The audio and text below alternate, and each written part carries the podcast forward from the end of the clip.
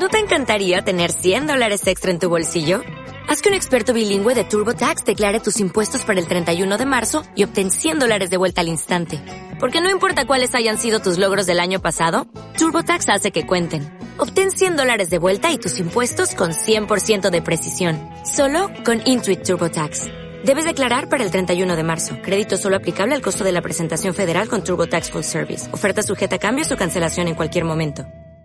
En línea está Walter Malfato, productor agropecuario. Nos vamos a Bragado y, quiero saludarlo. Primero preguntarle cómo está el día por allí. Acá está lluvioso. ¿Qué tal, Walter? Buen día, Eduardo Bataglia desde Millennium. Buen día, Eduardo, ¿cómo les va? ¿Cómo andan? Eh, mirá, llovieron 17 milímetros ahora, eh, agradecido, faltaba esta agua para la cosecha fina, bien de 10 vino. Le tengo más fe al clima, aunque se atranca por ahí, que a los Kinder, la verdad. A ver, ¿cómo es eso?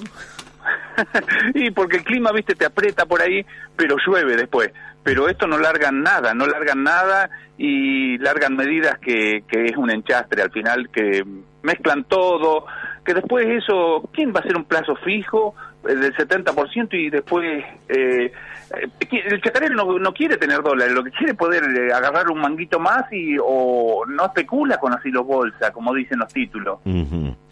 contanos, porque hace un tiempo te dirigiste al presidente de la Nación, entre otras cosas, bueno, le escribiste, señor Alberto Fernández, soy Walter Malfato, productor agropecuario de Bragado, quería decirle que cualquier productor como moneda de cambio guarda en su silo bolsa el producto que recolectó de la cosecha para no desactualizarse y que el dólar lo lleve por delante. ¿Sí? Con esta modificación, con esta medida mm, del gobierno, ¿cambian algo? ¿Qué cambia? ¿Sí o no? No, no cambian nada. Fíjate que hace 30 días eh, teníamos una brecha cambiaria del 100%, era. Eh, y hoy tenemos una brecha cambiaria del 150% y nos quieren dar dos migajas. Eh, no vendió el productor porque no le convenía y no tenía que alquilar en lo mejor en ese momento o no tendría que comprar insumo, por eso no vendió. Pero el productor no especula, especula guarda el cereal ese para cubrirse de ante semejante desastre que hay en el país. Para eso guarda en el silo bolsa. Los que no tenemos planta de silo, los que no lo guardan la planta de silo, ¿no? Pero el, el productor no especula. Fíjate, eh, que sembramos y ya empezamos a mirar para arriba, esperar que después cosechar y esperar que los gobiernos eh, no nos hagan una trastada como te hacen siempre después cuando estás por cosechar, ¿no? Eh, dicen que esta combinación del dólar agro o el dólar soja les va a mejorar el tipo de cambio en un 10%. Recién me decías que es insuficiente. ¿Vos haces otro cálculo? No, no, no, es mucho menos, es mucho menos, no es un 10%, no, no, no porque el, cuando te meten ahí la plata en el banco, después dice que es libre de disponibilidad, alguna traba va a tener después eso, porque la letra chica yo no la leí todavía. Mm. Walter, te hago una pregunta, porque siempre se habla del campo, del sector agropecuario, se lo señala, ¿no? Como los especuladores y demás. Eh, ¿Con cuánta gente trabajas a diario? ¿A qué hora te levantás? Contame un poquito más acerca de tu día. Mirá, esto que tengo yo, una empresa muy personal, yo soy aeroaplicador, el piloto soy yo, mi señora carga el avión, y contratamos gente en la cosecha solamente, ¿viste? Para la cosecha, para manejar la máquina. Lo hacemos muy personal nosotros y trabajo alrededor de 800 hectáreas. El chacarero no esconde nada.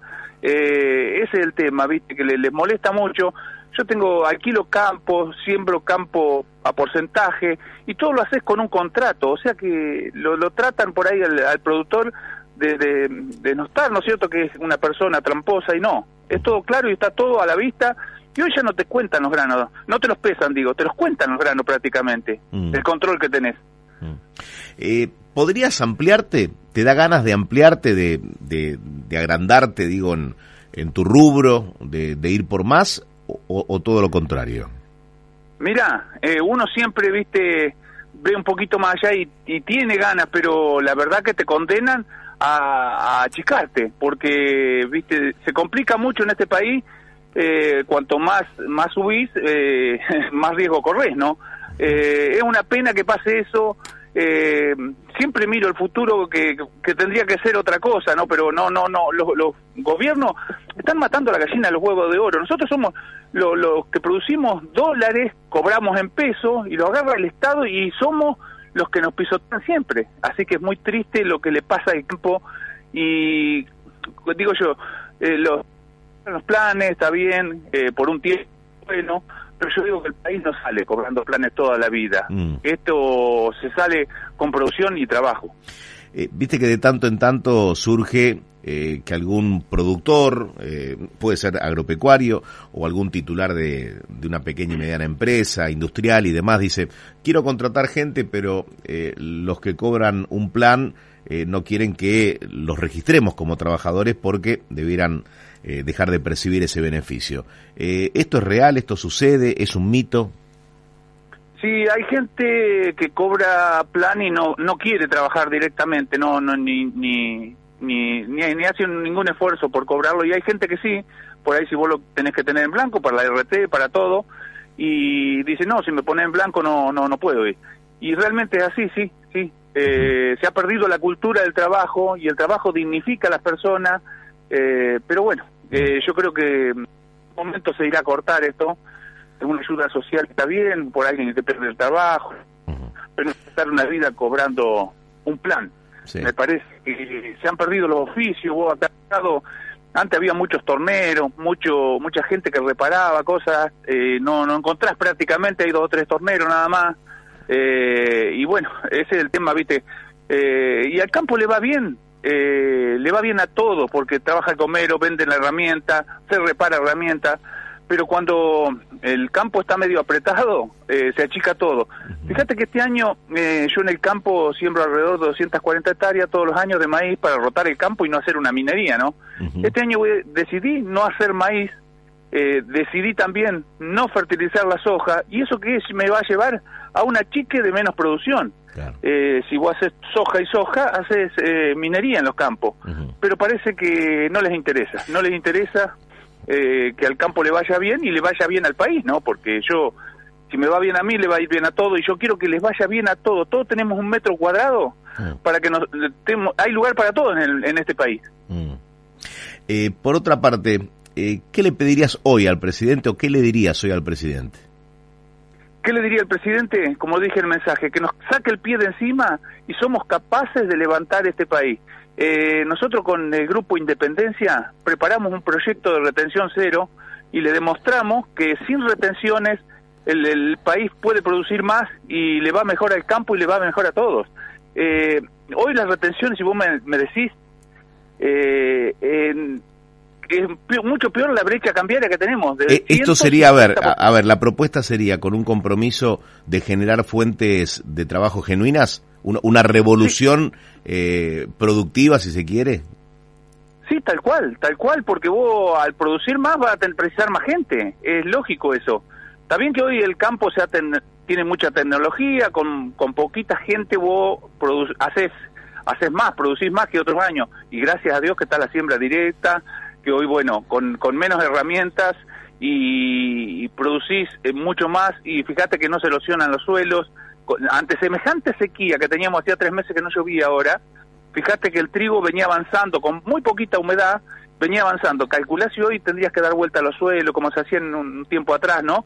Eh, ¿Cómo estaríamos? No tendríamos cosecha. Y bueno, zafó. Hoy llovieron 17 milímetros y va zafando, va, va, va, va, va, estirando para adelante. Bien. Walter, muchas gracias por hablar con nosotros. Eh, digo, más allá de todo, de lo que está pasando, ¿sos optimista?